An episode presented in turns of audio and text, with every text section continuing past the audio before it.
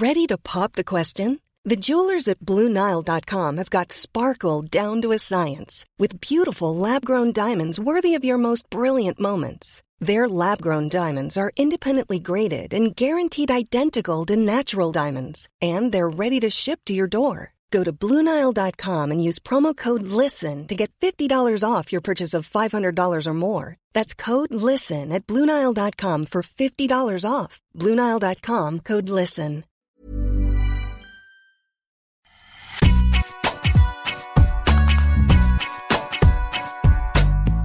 Bonjour, bienvenue dans Deep Impact, votre podcast tennis sur Eurosport. Je suis Seb Petit et pour parler de l'actualité de la petite balle jaune, notre consultant tout terrain, Arnaud Di Pasquale, m'accompagne. Bonjour. Salut Seb, salut tout le monde. Avec nous cette semaine de journalistes Eurosport, le premier que vous retrouvez sur les sites et applis, Laurent Vergne. Bonjour. Salut Seb, salut tout le monde. Et le deuxième que vous retrouvez régulièrement aux commentaires sur nos antennes, Simon Dos Santos. Bonjour. Salut Seb, salut les amis. Au menu de cette semaine, le Masters 1000 d'Ignanoise, bien sûr, que vous pouvez suivre sur nos chaînes et applications Eurosport. Dans son premier lot d'enseignement après une semaine de compétition, nous reviendrons sur la victoire de Gaël Monfils face à Daniel Medvedev lundi soir au troisième tour. Avec cette question, est-ce vraiment une surprise? Ce sera notre débat de la semaine. Nous continuerons avec les éliminations de plusieurs têtes de série importantes dans le tableau masculin, et notamment celle d'Alexander Zverev qui passe décidément un début de saison bien compliqué. Et nous finirons avec ces joueuses qui se laissent submerger par leurs émotions en plein match. Naomi Osaka, Victoria Azarenka ont fini en larmes sur le cours ces derniers jours. Les joueurs et joueuses sont-ils suffisamment armés pour répondre à la pression? Ce sera notre question qui fâche. Voici le menu, sans oublier l'œil de Deep et la stat de la semaine de Jeu 7 Maths. Pour rappel, vous pouvez écouter cette émission sur toutes les plateformes de podcast, Deezer, Spotify, Acast ou encore Apple Podcast. Et des extraits vidéo seront à retrouver sur nos sites et applications Eurosport. Impact, c'est parti.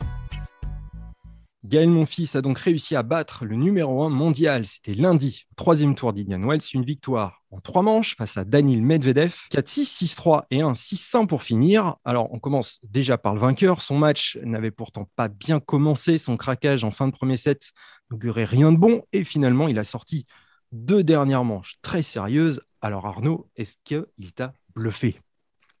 Complètement. Moi, il m'a bluffé à bien des égards. C'est-à-dire qu'il m'a bluffé parce que finalement, dans la dimension tactique, je trouve qu'il est resté euh, vraiment dans, le schéma qu'il s'était imposé, c'est-à-dire vraiment rentrer dans le terrain, ne pas être passif, ne pas être trop loin de sa ligne. Et donc, euh, essayer vraiment de prendre l'échange à son compte. Et c'est ce qu'on lui a souvent reproché, hein, de ne pas être suffisamment offensif. Il y a aussi beaucoup de fautes directes. Hein. Dans ce cadre-là, on, peut, on pourra le mettre aussi en avant.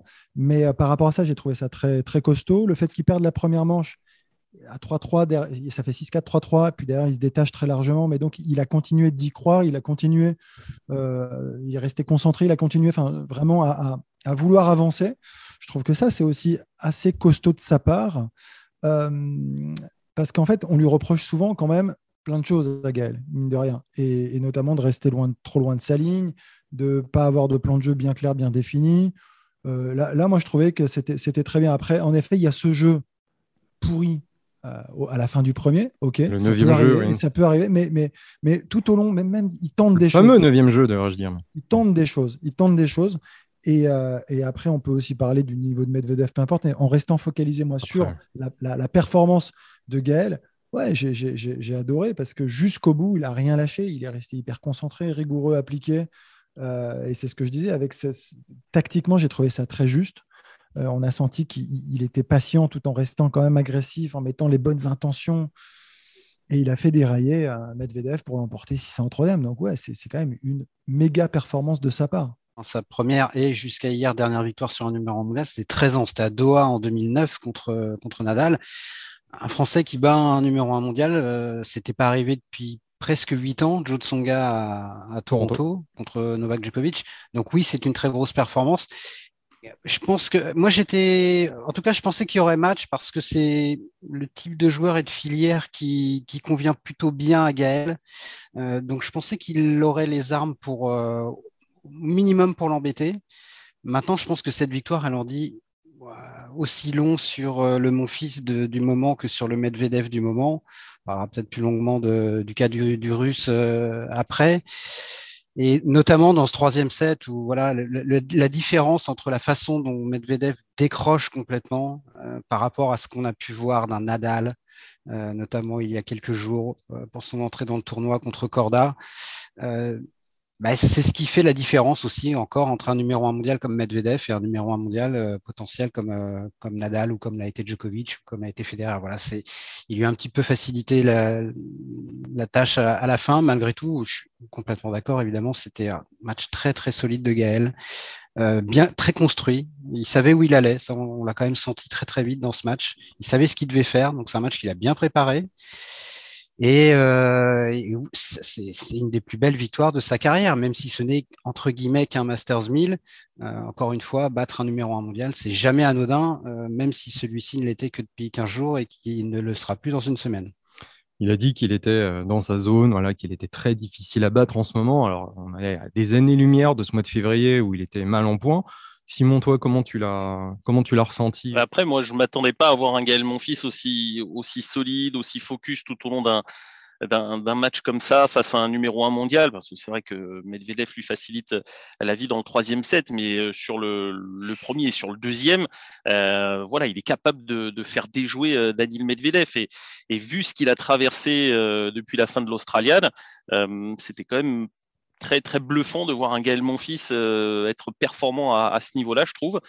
Et ça montre que ben, il a tout simplement très très bien travaillé sur ces sur ces dernières semaines. Et, et puis il s'est peut-être euh, mis de côté le fait que c'était le numéro un mondial, tout simplement. Hein. Euh, après, euh, lorsqu'on rentre sur un cours, j'imagine qu'on ne fait pas trop attention à ça.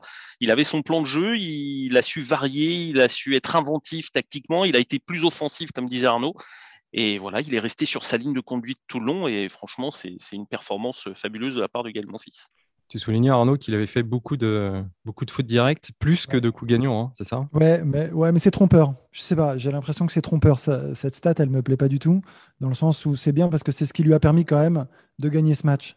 Euh, quand On t'entend beaucoup, tu veux dire balles, Sur toutes les deuxièmes balles de Medvedev, il lui rentrait dans le lard. C'est-à-dire qu'il a mis une pression folle, je trouve, sur le russe, et c'était essentiel.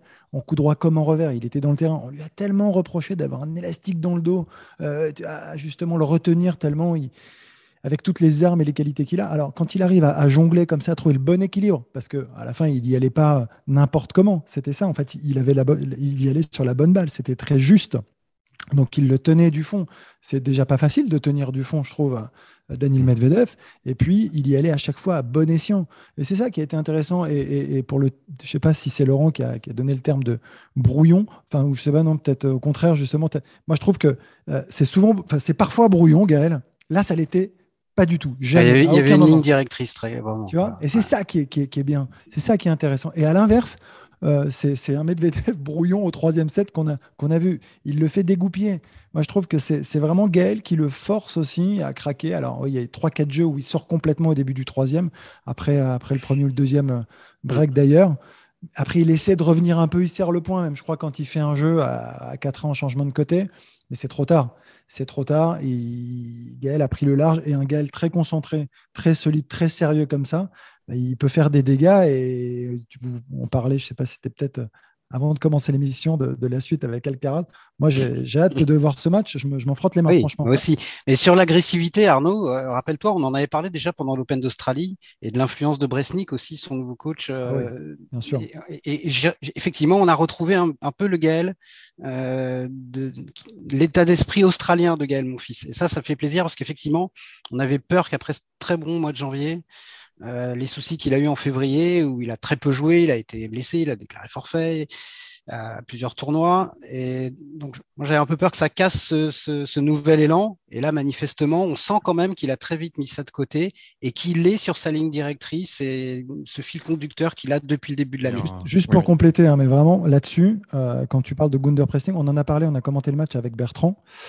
Euh, euh, et, on l'a mis, on l'a mis en avant. Mais en fait, la difficulté quand, ça fait 20 piges, que tu es 3 mètres derrière et qu'on te dit il faut que tu mettes que des sacoches, et qu'en plus tu as la puissance d'un Gaël Monfils, le problème c'est de trouver cet équilibre qui est très compliqué.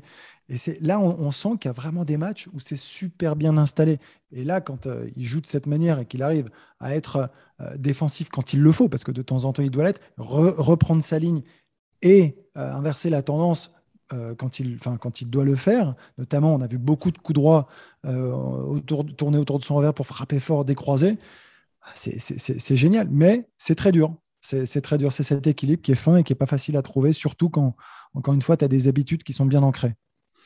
Effectivement, il connaît un, super début de saison. Hein. On rappelle une victoire à Adelaide sans perdre un set, un quart de finale Open d'Australie. Et euh, j'ai une stat pour euh, illustrer ça, donnée par notre partenaire Je 7 et Math. À 35 ans, 6 mois et 13 jours, il est devenu le troisième joueur le plus âgé depuis la création de l'ATP en 90 à dominer un joueur numéro un mondial. Donc après Roger Federer, qui avait battu Nadal à Shanghai en 2017, et Ivo Karlovic, qui s'était payé Djokovic à Doha en 2015. Alors, la question maintenant, c'est de savoir est-ce qu'il va pouvoir, euh, est-ce va pouvoir enchaîner? Parce qu'effectivement, celui qui arrive, bah, c'est pas, pas un petit joueur, c'est Carlos Alcaraz, un joueur qui n'a pas encore affronté. Même s'il se dit dur à battre, euh, est-ce que vous le voyez vous euh, faire bien plus dans ce Masters 1000, Simon. Et Là, ça va être un, autre défi, mais c'est peut-être encore, euh, encore tôt là pour, euh, pour Gaël Monfils d'affronter un, garçon comme Alcaraz qui, arrive, qui, défonce tout, quoi, qui veut tout casser euh, sur son passage et, et, il le prouve en progressant régulièrement et très très vite au, au classement. Et sortir d'un match face à Medvedev où voilà, il est resté sur une ligne de conduite jusqu'au bout et là c'était lui qui, rentrait dans l'art, comme disait Arnaud, de, son adversaire. Cette fois, il va se retrouver avec un, adversaire qui aura sûrement euh, la même ambition. je suis curieux de voir vraiment comment comment il va pouvoir gérer euh, ce face à face Gaël Monfils, mais j'ai quand même un peu peur, un peu peur que Alcaraz là en ce moment euh, soit soit un cran au-dessus. alors pas forcément en termes de, pur tennis par rapport à un Medvedev, mais en termes d'animosité, de, volonté euh, qu'il va mettre tout au long de, cette partie qui, qui, va jouer contre un Gaël, mon fils. Il est impressionnant, euh, Alcaraz, euh, Laurent. Très honnêtement, je n'ai pas vu son match contre Roberto Bautista à goutte, mais à moins que RBA ait eu un problème physique, il lui a laissé deux jeux. Donc il a l'air plutôt, plutôt bien, le, le, petit Carlos. Là. Et je parlais de filière de jeu tout à l'heure. Là, pour le coup, je pense que c'est le genre d'adversaire que Gaël aime un peu moins, à mon avis, euh, par rapport à ce que proposait un Medvedev. encore une fois, ce n'est pas une question de niveau de jeu, hein, de niveau de tennis, mais plus de, rapport de force. Maintenant, c'est un match qui est quand même hyper, hyper excitant entre un joueur qui est déjà monstrueusement fort pour son âge. On n'a plus vu un joueur aussi précoce depuis euh, bah, la génération des Nadal, Djoko, euh, il y a maintenant plus de 15 ans. Et, un Gaël qui, vraiment, quand il est bien comme ça, est quand même capable euh, de, sinon de battre en tout cas d'enquiquiner la quasi-totalité du circuit. Donc euh, moi j'attends vraiment un super match. C'est vrai que autant à Melbourne, il s'était retrouvé dans la, on se souvient, dans la zone de tableau de Djokovic et le, le forfait contraint et forcé du numéro 1 mondial lui avait vraiment ouvert le tableau et il en avait profité pour aller jusqu'en quart. Euh, là, il a sorti le numéro 1 tout seul, mais on ne peut pas dire qu'il a un boulevard. Hein. Il y a vraiment euh, ce, haut du tableau et euh, sur le papier, en tout cas, le plus fort avec Medvedev, avec Alcaraz, avec évidemment Rafael Nadal. Donc, oui, c'est compliqué. Hein. ça va être dur d'enchaîner après une très très grosse victoire comme ça, mais potentiellement un match vraiment très sympa entre ces deux joueurs. On rappelle qu'il n'a encore jamais gagné un Masters 1000 de sa, de sa carrière, Gaël. Euh, Arnaud, toi, tu le, tu le vois aller jusqu'où euh, Est-ce que tu le vois passer Alcaraz déjà pour commencer? Parce ah, qu'on va peut-être pas aller plus loin. Je, je, tomberai dans le piège à chaque fois, que les choses soient claires entre nous. Quand il a comme ça une bonne performance, j'ai envie d'y croire et je deviens fou. Ouais, J'y peux rien, c'est plus fort que moi. Je n'y arrive pas. C'est-à-dire que j'ai beau essayer de me contrôler, de me dire ça va, regarde le passé, tu as prouvé que c'était compliqué. Oui, c'est compliqué, mais en même temps, quand je le vois jouer de cette manière et je me dis que s'il arrive à reproduire ça, à le répéter bah, contre Alcaraz, oui, il peut gagner, bien sûr qu'il peut gagner. Bien sûr. Enfin, moi, je, me dis oui, évidemment. Euh, après, je ne dis pas qu'il va gagner, euh, mais qu'il en a les capacités, les possibilités, la, possibilité. Mais clairement, assurément. Après, la route est évidemment encore très longue. Mais la seule question, c'est est-il capable de, de, jouer de cette manière euh, sur plusieurs matchs. Euh, c'est ça la difficulté, elle est là. Hein, mais, mais je suis convaincu que là, d'avoir battu, là on parle le numéro mondial Medvedev, euh, super et tout, il a juste gagné un match en jouant très très bien au tennis. Ça va, il a 35 ans, enfin il y a un moment, il faut prendre un peu de recul, il y a de l'expérience, j'espère, la maturité. Bon, comme vous pouvez le voir, je me fais piéger. c'est ça. Hein. Déjà, s'il atteint la demi-finale face à Nadal, ça, sera, ça serait super. Et tu sais quoi, mais s'il est en demi contre Nadal, j'y croirais aussi. il y a une sorte de goût un peu d'inachevé. Regarde son potentiel énorme. Je me dis que c'est pas terminé, voilà, et qu'il a encore de belles choses à montrer. La preuve. Et tu as complètement raison, Arnaud, parce que ces déclarations d'après victoire face à, Medvedev, euh, alors même au-delà du fait que ce soit le numéro un mondial, c'est quand même Medvedev, euh, vainqueur de, Grand Chelem, et il est euh, l'impression que voilà, c'est, bah, j'ai passé un tour dans, un Masters 1000, rien de plus. Quoi. il confirme qu'il continue à rester sur la même dynamique de, travail, d'entraînement avec, avec Bresnik. voilà, il a Alcaraz face à lui au prochain tour, ça n'a pas l'air spécialement de le, perturber. Et c'est vrai que c'est un, un mon fils qui, a l'air complètement détaché euh, vraiment par rapport à, cet aspect purement performance. Avant de passer à la deuxième partie, un petit mot quand même sur, sur Medvedev. La semaine dernière, on se demandait comment il endosserait ce nouveau rôle. Finalement, il sera destitué trois semaines après sa prise de pouvoir. Alors, est-ce pour vous un simple accident de parcours? Il va faire mieux que Rafter et Moya, hein, c'est déjà pas mal, il en passe deux d'un coup. Hein. Mais euh, non, Medvedev, moi, je, évidemment, il y a le contexte euh, appelons-le euh, international, dont j'ai du mal à savoir euh, jusqu'où ça peut le perturber, mais sans doute que c'est un élément perturbateur pour lui, clairement, cette guerre entre son pays, la Russie et l'Ukraine. Moi, je pense quand même qu'il n'a pas complètement euh, tourné la page de l'Open d'Australie, qui a été très très douloureuse. voilà, c'est ma, ma, théorie, même si avant, le, avant Indian Wells, sort de sa conférence de presse d'avant-tournoi, il a été plutôt très tranquille par rapport à ça, en disant qu'il était convaincu que ce qui s'était passé à Melbourne en finale allait le faire mûrir, euh, que c'était derrière lui. Moi, j'en suis pas complètement sûr quand même. Ah, moi, j'ai trouvé sa performance euh, pas si mauvaise que ça, dans le sens où j'ai le sentiment quand même que, et j'espère bien que c'est Gaël qui l'a poussé aussi à un moment donné à craquer. C'est-à-dire que pendant euh, un set et demi, deux sets, ils, font, euh, ils font jeu égal. Euh, il y, a un gros match et, je trouve Medvedev très bon au premier set. Il est très bon, très costaud, très solide, bien concentré, assez calme. mais on sait qu'il peut avoir ce caractère de temps en temps, avec quelques déviances, à, sortir pendant quelques jeux de ses matchs. Ça, lui arrive. Après, je ne sais pas si. J'arrive pas à savoir, même sur la théorie de, de Laurent, j'en suis pas convaincu. Théorie fumeuse. Je ne suis pas totalement convaincu du fait que euh, ce qui lui trotte encore dans la tête, c'est qu'il euh, cette finale, tu vois, qui reste un petit peu au-dessus de lui là, et, qui, qui l'empêche peut-être de, en tout cas qu'il n'a pas évacué encore cette, lourde défaite. Elle est lourde, elle est difficile hein, à digérer, ça je l'entends, mais je ne sais pas. Voilà, je, suis assez partagé. Et ah, puis il y a le statut numéro un aussi. Hein. Mine de rien, c'était la première fois qu'il jouait un tournoi en tant que numéro un mondial et sans doute que c'est pas non plus évident. Ça, c'est pas anodin. Ça, c'est pas anodin et ça, je te rejoins complètement. Je suis d'accord. Après lui, il a une autre théorie, c'est qu'Indian Wells, ça lui réussit jamais franchement. C'est vrai aussi.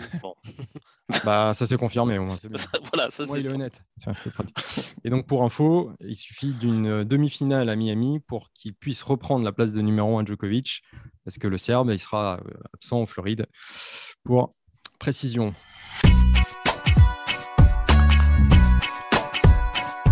Dans notre deuxième partie, on va parler de l'hécatombe qui sévit en ce moment à Indian Wells. Medvedev n'est pas le seul à être une grosse tête de série à avoir quitté Indian Wells avant les huitièmes de finale. On citera Stefanos Tsitsipas, sorti par Jenson Brooksby, le petit protégé d'Arnaud.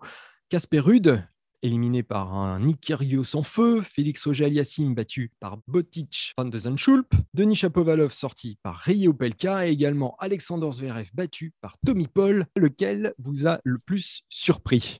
Laurent. Tous les cas sont un peu différents. Je pense que si on prend Félix Auger Aliassim, c'est peut-être, euh, je ne vais pas dire que c'est pas plus mal qu'il ait perdu, mais il a beaucoup, beaucoup, beaucoup joué sur les deux premiers mois de l'année. Et je pense qu'il faut qu'il fasse attention à ça sur la durée. S'il veut vraiment faire une très, très grosse saison, euh, il ne va pas pouvoir être à 100% euh, tout le temps et jouer cinq matchs par semaine. Donc, lui, son cas est peut-être un petit peu différent. Après, c'est vrai que moi, ça me j'ai presque envie de dire que ça me désespère de voir qu'on n'a même pas bouclé les 16e de finale, qu'on a déjà perdu Medvedev, Zverev, Tsitsipas, Ogier Aliassim, Chapovalov. C'est quand même un petit peu. Euh, je ne sais pas si c'est inquiétant, mais quelque part, c'est pas normal. Si cette génération veut vraiment prendre le pouvoir un jour, il va falloir que euh, quart, une demi, une finale en Masters 1000, ça devienne une routine. Euh, je pense que le Zverev, c'est pas du tout étonnant. L'ATP aurait il aurait même peut-être rendu service en le suspendant, ça lui aurait évité de faire le voyage. lui, il est vraiment dans une phase très très compliquée. Euh, finalement, le, pire, c'est que rien ne me surprend complètement dans tout ce qu'on a vécu. Euh, si tu prends cas par cas, il n'y a rien qui, me fait tomber de l'armoire. Que ce soit Medvedev, que ce soit Zverev, que ce soit Tsitsipas même, euh, contre Brooksby, qui a d'ailleurs fait un super match. Je pensais à toi, Arnaud.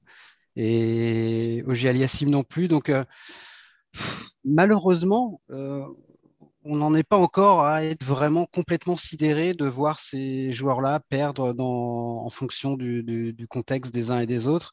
Euh, donc non, je suis suis pas complètement, euh, complètement surpris malheureusement. Mais j'ai envie de dire malheureusement. Alors on va s'arrêter un instant sur le cas Alexander Zverev, l'Allemand donc est troisième mondial. Il a fini 2021 avec six titres au compteur, son meilleur bilan sur une saison carrière. Euh, et là, en 2022, ben, on a l'impression que c'est un autre joueur. Il a été battu par Chapovalov en huitième en Australie, en finale de Montpellier par Bublik. Euh, et il y a eu euh, ce, pétage de plomb effectivement spectaculaire à Acapulco. On a l'impression qu'il maîtrise plus rien. Alors Simon, je sais que tu as commenté son match. Pas si surprenant que ça, même si il est pas loin de le gagner, ce match finalement en 3-7. Mais alors le premier set, le début de match, il est tout simplement pas là. Zverev, il se fait breaker très rapidement. Euh, il a énormément de mal sur, euh, sur ses jeux de service, euh, alors que bon, ça reste quand même normalement une arme dans, dans, son jeu. il se fait double breaker, il perd très très vite ce, ce premier set. Et puis il faut dire qu'en face, Tommy Paul joue quand même un très très bon tennis. Il l'a agressé, Tommy Paul. Il jouait à l'intérieur du cours. il prenait la balle super tôt. Voilà, il, a privé Zverev de, de, réaction. Il l'a tout de suite étouffé. Mais Zverev est quand même revenu dans le match. Euh, il parvient à accrocher le, deuxième set. Et par contre, sur le troisième, il, prend, il peut s'en prendre qu'à lui-même parce qu'il a break d'avance, balle pour mener 5-2. Et là, il fait, un, jeu catastrophique, quatre doubles fautes. Voilà, il retombe dans, les travers qu'on connaît de, de Zverev. Et je suis pas sûr qu'à ce moment-là, ce soit sa situation euh, hors cours qui, est vraiment pesée. Quoi. Donc, euh, oui, sur le début de match, certainement. Euh, tout, l'extra sportif a provoqué sûrement cette mise en route catastrophique. Mais sur la fin de match, je ne pense pas que ce soit l'explication. Euh, après, par contre, dès qu'il se fait reprendre, euh, bah, le, tie-break, pareil, il perd le fil très très vite et impossible de se remettre sur les rails. Quoi. Tu le vois aussi différemment de l'année dernière, Arnaud Oui, ouais, c'est un début d'année quand même assez compliqué pour Zverev. Déjà, à l'Open d'Australie, je l'avais, je, l'avais annoncé d'ailleurs dans les favoris. Oui, Laurent, je savais que tu Vainqueur, non, même pas. Non, non, mais attends, parce que je vais faire mon mea culpa après. Donc vas-y, je te, laisse, et, euh, et, donc, euh, et, donc, euh, et donc, très moyen en effet, hein, ce, début d'année où on pouvait l'attendre au, plus haut niveau. Là, sur ce match, comme l'a dit Simon, c'est, il a eu du mal à sortir de sa léthargie en fait. C'est fou, il était, mais à mort. Enfin, c'était, il était engourdi.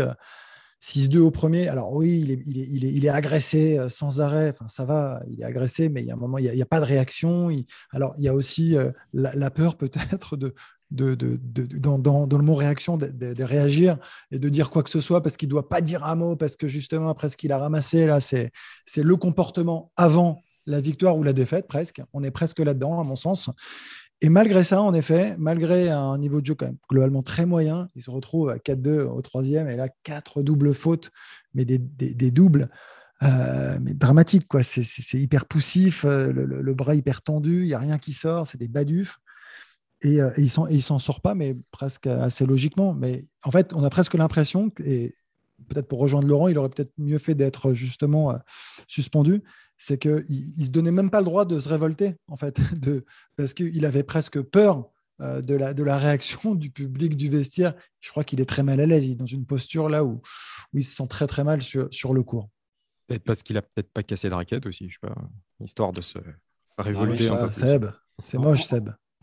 en tout cas, c'est une raquette, j'ai pas dit agresser un arbitre. Hein. Ce qui est sûr, c'est que c'est vraiment la plus grosse surprise pour moi du début de saison, peut-être encore plus que l'énième renaissance de Rafael Nadal. Mais sincèrement, euh, moi, je pensais vraiment qu'avec ce deuxième semestre 2021, euh, il avait définitivement franchi un cap et qu'on, ça ne veut pas dire qu'il allait gagner 10 euh, grands chelems, mais jamais j'aurais imaginé, après ce qu'il a montré au jeu, à l'US Open et évidemment au Masters, qu'on retrouverait le visage de Zverev qu'on voit là dans ce premier trimestre 2022. Donc pour moi, c'est vraiment une énorme surprise. Et je crois que je vais arrêter de participer aux au paris euh, qu'on fait en début de saison sur eurosport.fr, parce que l'année dernière, mon pari, c'était que Dominique Thiem allait devenir numéro un mondial. Donc ça a été un, triomphe absolu. Et là, cette année, c'était qu'Alexander Zverev allait lui aussi devenir numéro un mondial en gagnant au minimum un tournoi du Grand Chelem. Alors, c'est pas complètement perdu, mais j'avoue que je suis beaucoup moins serein qu'il y a 2-3 mois quand même. Hein. Il reste quelques mois de compétition, c'est vrai, on sait jamais. Ouais, on sait jamais, on sait jamais. sait jamais. Tout ça, en tout cas, trace la route d'un favori qui se détache encore plus s'il avait vraiment besoin de ça. C'est Raphaël Nadal, lui, il s'accroche. Hein. Il reste avec lui Berrettini, Rublev et Sinner hein, comme, comme membre du top 10 dans, dans, dans, ce tableau. Alors Nadal, il a rapidement, il a gagné trois fois Indian Wells, mais euh, est-ce que vous le voyez aller, euh, aller au bout naturellement? C'est lui qui se détache, Simon, on est d'accord? Oui, sauf que, comme le, le faisait remarquer, je crois que c'est Laurent tout à l'heure, la partie de tableau, c'est quand même la plus compliquée des deux euh, pour, euh, pour Raphaël Nadal, mais euh, voir sa réaction déjà sur ce début d'Indian Wells, ça montre que, bah, comme d'habitude, comme d'habitude, il vise qu'une seule, une seule chose, c'est, c'est la victoire finale. Par contre, il y aura alors moi j'attends de voir parce qu'il y a quand même un Sinner, euh, Sinner Kyrgios hein, au prochain tour et ça pourrait être le Nadal Kyrgios. Donc euh, voilà, je, je, je, vais peut-être pas tout de suite mettre la pièce sur, euh, sur Raphaël Nadal, euh, mais ce qui est certain, c'est que par rapport à tous les autres qu'on a cités, les Zverev, les Tsitsipas, euh, Medvedev, voilà, il montre qu'il est quand même encore un étage au-dessus hein, pour l'instant, Raphaël. Ça sera le, match à suivre, un, des matchs qu'on attend, hein, Kyrgios, Nadal. Non? Ouais, si, si, c'est énorme. C'est pas, encore fait quand même, mais je évidemment, tout le monde a envie de le voir. Et honnêtement, après, euh, si Nadal avance jusqu'en demi-finale, moi, un Nadal mon fils ou un Nadal Alcaraz, euh, je, suis très très preneur des deux. Il n'est pas euh, aussi rayonnant quand même sur ce début de tournoi, même contre Evan, c'était c'était parfois très bon, parfois un petit peu brouillon. Donc c'est peut-être pas le Rafa de l'Australie, d'Acapulco, Enfin, il est à 17 victoires de suite, je crois, maintenant, depuis le début de l'année. Euh, sur dur, c'est complètement sidérant. Il fait aussi bien euh, que le, fameux début de saison de Federer en 2017. Euh, les deux se ressemblent évidemment beaucoup. Mais ce qui est sûr, c'est que même s'il n'est pas, pour l'instant, dans ce tournoi d'Indian Wells, à 100% de son expression, il reste incroyablement difficile à battre et puis il faut vraiment lui passer sur le corps jusqu'au dernier point. Et quand je faisais la différence tout à l'heure entre euh, le troisième set de Medvedev contre mon fils et le troisième set de, Nadal contre Corda, ben, je pense qu'il y a aussi quand même vraiment une question d'état d'esprit et quel que soit son niveau, quel que soit le contexte, quel que soit l'adversaire, quelle que soit la surface, il va se battre comme un chien jusqu'à la dernière frappe de balle et c'est ça qui fait qu'il est aussi difficile à battre. Donc évidemment, il, est le grand, grand favori de ce tournoi, d'autant plus avec les catombes euh, qu'il y a autour de lui, même si encore une fois, je trouve que c'est n'est pas le meilleur Nadal qu'on a vu depuis le début de l'année. Mais bon, il ne peut pas non plus être un, extraterrestre euh, tout le temps, mais malgré ça, il reste le joueur, évidemment, le joueur à battre. Et puis, il peut monter en puissance tout à fait. Hein, au fur et à mesure. C'est pour ça que je dis bien pour l'instant, parce qu'on sait que euh, si plus il va avancer dans le tournoi, plus ce sera compliqué. J'attends de savoir si Arnaud le voit vainqueur, comme ça on saura vraiment s'il euh, va perdre ou pas. aucune idée, désolé. Je sais pas. tu, veux pas te, tu veux pas te mouiller un peu Je te donnerai pas les, infos, pas cette fois-ci. Euh, alors une joueuse qui n'ira pas au bout euh, cette année à Indian c'est Naomi Osaka, donc toujours reprise avec ses doutes. Ce sera l'objet de notre dernière partie avec cette question qui fâche. Les joueurs et les joueuses sont-ils suffisamment armés pour résister à la pression? Lundi, c'est Victoria Zarenka qui a fondu en larmes sur le cours après une double faute. Avant elle, samedi dernier, c'était Naomi Osaka qui est sortie en pleurs. Une nouvelle scène douloureuse vécue par la japonaise à Indian Wells cette fois-ci. Une défaite au deuxième tour explique euh, en partie cela, mais ce sont surtout des insultes venues du public qui l'ont complètement déstabilisée. Elle a entendu un Naomi Yusok que l'on peut traduire par tu crains ou t'es nul, mais bon, pas agréable à entendre bien évidemment, mais de là à en être bouleversé de la sorte, c'est à se demander si les joueurs et les joueuses sont véritablement ou suffisamment suivis pour répondre et résister à cette pression. Euh, Arnaud, qu'est-ce que tu qu'est-ce que tu penses de ça? Je, crois qu'ils le sont et de plus en plus, c'est de moins en moins tabou. Hein. la préparation mentale, elle existe depuis une vingtaine d'années, peut-être même plus, et euh, ça va en grandissant avec le temps. Donc euh, moi là-dessus, j'ai le sentiment que hum, c'est le sujet. Le, enfin, on est tous plus ou moins forts déjà mentalement. On travaille euh, de ce côté-là. Euh, mais après, il y, a la dépression et faire face, en effet, à, des difficultés à, gérer ses émotions. Ça, c'est évidemment. Et on n'est pas tous égaux face à ça. On est bien d'accord. Est-ce que ça se travaille? Ouais, certainement. Après, il y a peut-être une part d'inné quand même, mais il faut commencer très tôt, en fait. Et je pense que ça aussi, c'est très important. Mais moi, je ne mets pas Osaka et, le reste et les autres qui, de temps en temps, craquent. On peut voir quelques joueuses, quelques joueurs euh, verser quelques larmes. Ça arrive, ça. C'est, je ne crois pas que ce soit si grave. Euh, maintenant, Osaka, c'est un autre sujet. On parle de, de, dépression et là, il n'y a plus de contrôle. Enfin, je crois que c'est c'est quelque chose que tu ne gères pas. Enfin, pas si c'est une maladie, c'est quelque c'est très dur, il faut s'en sortir. Et moi, quand je vois Osaka fondre comme ça, craquer à ce point, bah, je, suis touché. Hein. Je, trouve ça très triste et j'ai le sentiment qu'elle ne peut pas jouer au tennis en étant dans cet état. C'est impossible. On sait très bien que tu dois avoir tout évacué autour de toi, être focus dans ta bulle, concentré. Là, c'est pas le cas. Il faut qu'elle prenne encore du temps. Euh, donc, j'essaie de pas tout mélanger. J'essaie de mettre un peu de nuance mais euh, voilà, mais sur, sur ce thème, il y a du boulot qui est réalisé. C'est-à-dire que là, j'ai l'impression qu'on soudainement, on se dit, il n'y a rien qui est fait. Peut-être pas suffisamment, peut-être que les tournois, et c'est ce que les tournois font, on en a beaucoup parlé à l'US Open l'année dernière, mettre de, l'accompagnement pour les athlètes. Ok, peut-être que c'est aussi important, mais à un moment, ça fait partie, c'est une partie intégrante du jeu de gérer ses émotions. Ça, c'est justement même le propre, je crois, du sport indiv. Voilà.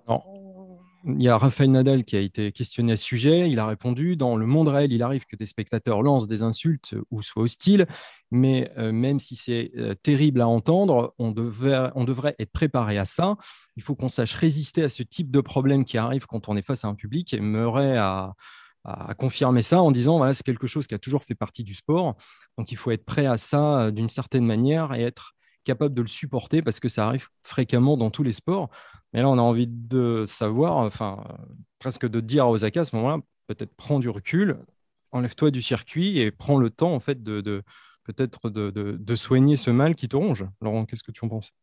Je, suis vraiment complètement d'accord avec, euh, avec tout ce qu'a dit Arnaud. Naomi Osaka, la championne Naomi Osaka, elle est très forte mentalement. On ne gagne pas quatre tournois du Grand Chelem à 23 ans si on n'est pas très fort mentalement. Mais le problème, là, ce n'est pas la joueuse de tennis Naomi Osaka, c'est la jeune femme Naomi Osaka qui est il faut le dire, je pense qu'elle a un problème de, santé mentale, de dépression. Je ne sais pas quel est le mot exact qu'il faut mettre derrière ça, mais ça dépasse de très loin le cadre du tennis. Et si elle fond en larmes et si elle est bouleversée parce que quelqu'un l'a insultée dans les tribunes ou lui a dit qu'elle était nulle, ce qui a dû arriver, à mon avis, des dizaines de fois depuis le début de sa carrière, c'est pas la première fois que Naomi Osaka joue un match où il y a quelqu'un dans le public qui balance quelque chose sur elle. Donc, si elle réagit comme ça, c'est juste un symptôme de ce mal-être profond qui est le sien aujourd'hui. Et euh, la, seule solution que je vois, à mon avis, pour elle, à court terme, c'est effectivement peut-être de, couper complètement et de, régler ce problème-là, d'essayer de le régler. Après, ce que disent Nadal et Murray, ils ont raison dans l'absolu. Évidemment que si dès que quelqu'un te dit dans les tribunes que tu es nul, que tu fais de la merde, que tu es un bon à rien, tu fonds en larmes et tu déprimes pendant trois mois, bah, tu ne feras rien de ta carrière. Mais il faut replacer ça dans le contexte de ce que vit Naomi Osaka depuis maintenant des mois et des mois. Donc, euh, oui, ils ont raison. Encore une fois, dans l'absolu, il faut se souvenir qu'il y a 21 ans, je crois que c'était en 2001, à Indian Wells, de ce qui était arrivé au Sir Williams, et notamment à Serena, qui, avait subi euh, des insultes racistes. C'était vraiment d'une violence inouïe. D'ailleurs, les Sir Williams ne sont pas revenus à Indian Wells, elles n'ont pas remis les pieds pendant des années. Hein. Serena, ça fait que, je crois, 3, 3 ans peut-être qu'elle est revenue là-bas. Euh, elles étaient passées au-dessus de ça.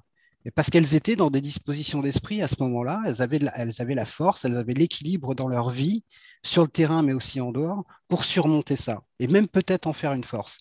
Ce n'est pas le cas de Naomi Osaka aujourd'hui, mais pour moi, ce n'est pas un problème de, de, caractère ou de force mentale. Vraiment, on est très très au-dessus et très beaucoup plus loin que ça, malheureusement. Sinon, ce serait pas si grave. À la fin de son match, euh, Osaka est même resté sur le court après sa défaite, ce qui est, ce qui est rare pour le souligner, pour euh, s'adresser au public. Ouais, et oui, c'est le seul côté positif là-dedans, c'est qu'elle le verbalise et qu'elle le dit. C'est la seule bonne nouvelle, entre guillemets, euh, dans, cette histoire. Et elle a fait mention à ce que tu disais sur les, sur les sœurs Williams. Elle disait euh, J'ai été chahuté par le passé sans que ça me dérange vraiment, mais euh, j'ai regardé avant une vidéo de Vénus et Serena qui se faisaient chahuter ici. Et euh, je ne sais pas pourquoi, mais c'est rentré dans ma tête et c'est en boucle dans ma tête. Voilà, on a l'impression qu'elle est vraiment un fleur de peau et que n'importe quoi pourra la contrarier. Enfin, on a mal pour elle, quoi. Oui, non, mais c'est sûr que ça va au-delà de, au-delà du tennis, au-delà du sport, au-delà de la, la championne qu'elle est. C'est, c'est un mal-être qu'elle vit certainement depuis un petit moment. Il y a aussi cette particularité d'être euh, de une double culture qui est déracinée aux États-Unis. Euh, le papa haïtien, maman japonaise. Euh, elles, étaient gamines, elles se sont débrouillées toutes seules avec le, papa pour, pour apprendre les rudiments du tennis. Bon, bref, j'imagine que ça vient vraiment de, plus profond que juste une insulte qui arrive d'une tribune pendant un match de tennis. c'est effectivement, plus loin que ça. Et je pense que la solution, c'est vraiment de, s'écarter peut-être du, tennis pendant un moment. Enfin, je ne sais pas trop euh, quoi, dire et quoi penser parce que ça, dépasse, je pense, l'aspect purement, sportif et purement euh, chahuté, comme elle dit, sur un, sur cours. Alors après, l'histoire de Williams, c'était un contexte complètement différent, comme l'a dit Laurent. Donc, euh, est-ce que c'est vraiment ça qui a pesé sur, sur sa réaction? Ça a peut-être été un déclencheur, oui, sûrement. L'important, en tout cas, c'est de parler. Quand quelque chose ne va pas, Paola Badoza nous le, nous confiait aussi sur, sur Eurosport dans le Player's Voice, donc euh, vainqueur à Indian West l'année dernière. Elle disait aussi avoir subi une, une dépression et elle disait euh, Je recommanderais toujours de s'entourer de bonnes personnes. Lorsque vous n'êtes pas sûr de votre performance ou que vous êtes face à des défis, ben, il est très important d'en parler, en particulier avec des professionnels de santé mentale, des psychologues, des entraîneurs. Voilà, peu de gens peuvent continuer à jouer ou avancer s'ils intériorisent des pensées des sentiments négatifs, ben, on a envie de dire que maintenant, il faut qu'elle l'applique, euh, Naomi. Justine Hénin disait que il faut quand même pas occulter non plus cette période, ces deux dernières années très particulières avec le Covid qui ont euh, ou accentué ou généré euh, des situations de stress, de déprime parfois. Je, je, ne sais pas si ce que vit Naomi Osaka est lié de très loin ou de plus près à ça, en partie ou pas du tout. Je ne sais pas si elle serait autant en situation de détresse aujourd'hui s'il n'y avait pas eu cette, euh, cette pandémie. Mais en tout cas, de manière globale, là, pour le coup, pour aller au-delà du, cas de Naomi Osaka, euh, ça n'a pas été sans effet quand même. Après, c'est, on, en parle énormément parce que dans le sport, euh, on doit se montrer très fort. C'est un aveu de faiblesse, en fait, que de pouvoir se mettre à poil comme ça et dire je vais mal. Ça n'existe pas. Et c'est pour ça que ça, ça, fait beaucoup, beaucoup de bruit. Sauf que dans la vie de tous les jours, ça arrive à beaucoup, beaucoup de gens. Et donc, pourquoi pas dans le sport Encore plus dans le sport où les émotions enfin, sont, sont, sont, peut-être un peu exacerbées à certains endroits. Dans une période assez anxiogène aussi, hein, il faut le rappeler. Totalement, totalement. Mais, mais c'est vrai que les, ça, libère la parole et il y en a plus qu'on ne le pense. Mais, mais on a cette interdiction, en fait, de devoir en parler parce que c'est pouvoir donner des indications, des informations aussi. Mais tu es d'accord que c'est une bonne chose qu'il y en ait de plus en plus euh, Bien sûr, bien sûr, évidemment, faut, mais de toute façon, libérer la parole à fond, évidemment, c'est important. On va clore ce sujet, on va terminer cette émission avec une note plus optimiste. L'œil de Deep avec un joueur qui t'a marqué cette semaine. Mais oui. qui est-il? Alors, cette semaine, et pas que, d'ailleurs, depuis l'année passée. Alors, je parle d'un Nîmois qui est 62e mondial cette semaine, euh, c'est Benjamin Bonzi. Il arrive d'un week-end de Coupe Davis. Oui, on l'appellera encore Coupe Davis. Excusez-moi, messieurs. Et euh, j'aime beaucoup sa trajectoire. Il a été en pôle France quand il était jeune. Et contrairement à beaucoup d'autres, lorsqu'il n'a pas été conservé, maintenu dans les effectifs fédéraux, il a continué, il s'est accroché, il a persévéré. C'est dire tout son amour du tennis.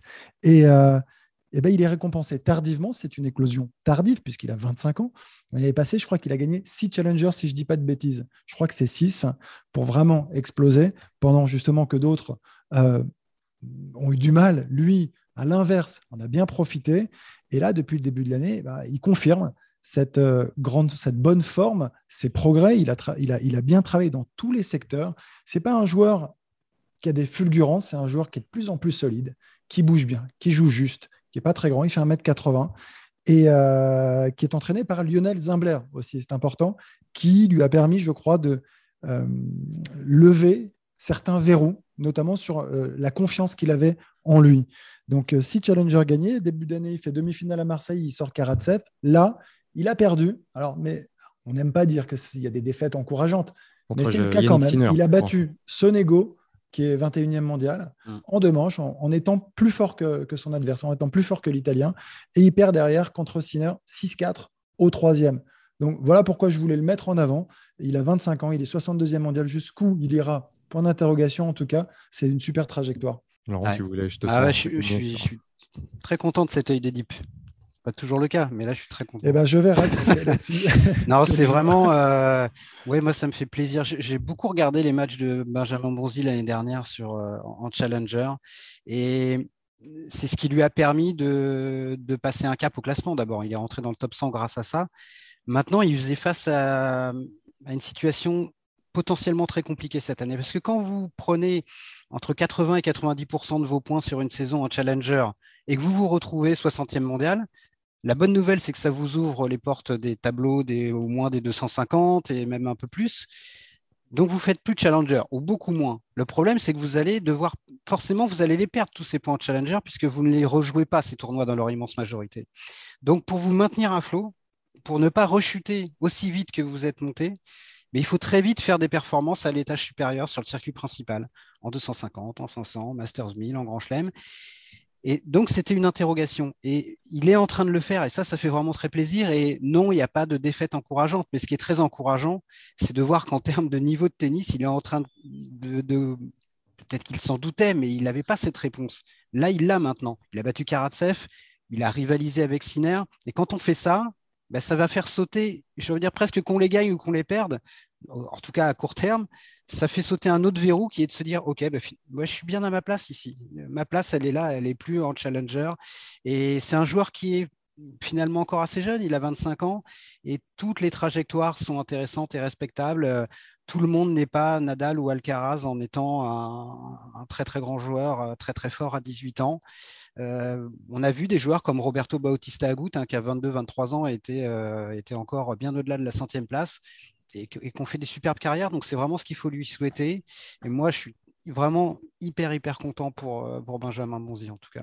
Et puis c'est un grand joueur, 1m80, c'est grand quand même. pour certains, c'est grand quand même. Je, précise. Ah, hein. je confirme. Si, si, montait, hein. la tradition était un peu hasardeuse. Très désagréable. Tu le, tu le... Est-ce que c'est un joueur que tu apprécies, euh, Benjamin Bonzi? Alors pour tout dire, j'ai rarement vu moi des matchs de, Benjamin Bourzi jusqu'à présent, étant donné qu'il était absent du, circuit principal. Euh, mais ce qui est certain, c'est que là, il voilà confirmé, comme dit Laurent, sur des, tournois d'un autre calibre, euh, amener un Sinner jusqu'au troisième set, battre battre Karatsev, faire demi-finale sur euh, sur Marseille, euh, ça confirme que le potentiel est là. Et, et j'imagine qu'avec son coach Lionel Zembler, ça travaille très bien aussi parce que il a déjà montré avec d'autres joueurs euh, voilà, tout est, tout est en place, semble-t-il, en tout cas en ce moment, pour euh, lui permettre de, s'installer déjà autour de cette 50e euh, place mondiale. Et ce sera un premier palier de, franchi pour lui. Eh ben, merci. Voilà, messieurs, notre, notre émission touche à sa fin. merci pour ce moment partagé avec vous. Vous pourrez suivre le tournoi masculin d'Indian Wells sur les chaînes Eurosport et applications avec Arnaud et Simon aux commentaires. Nous débrieferons le tournoi la semaine prochaine dans un nouveau numéro de Deep Impact. Salut Merci. Salut tout le monde. Salut. Merci, ciao.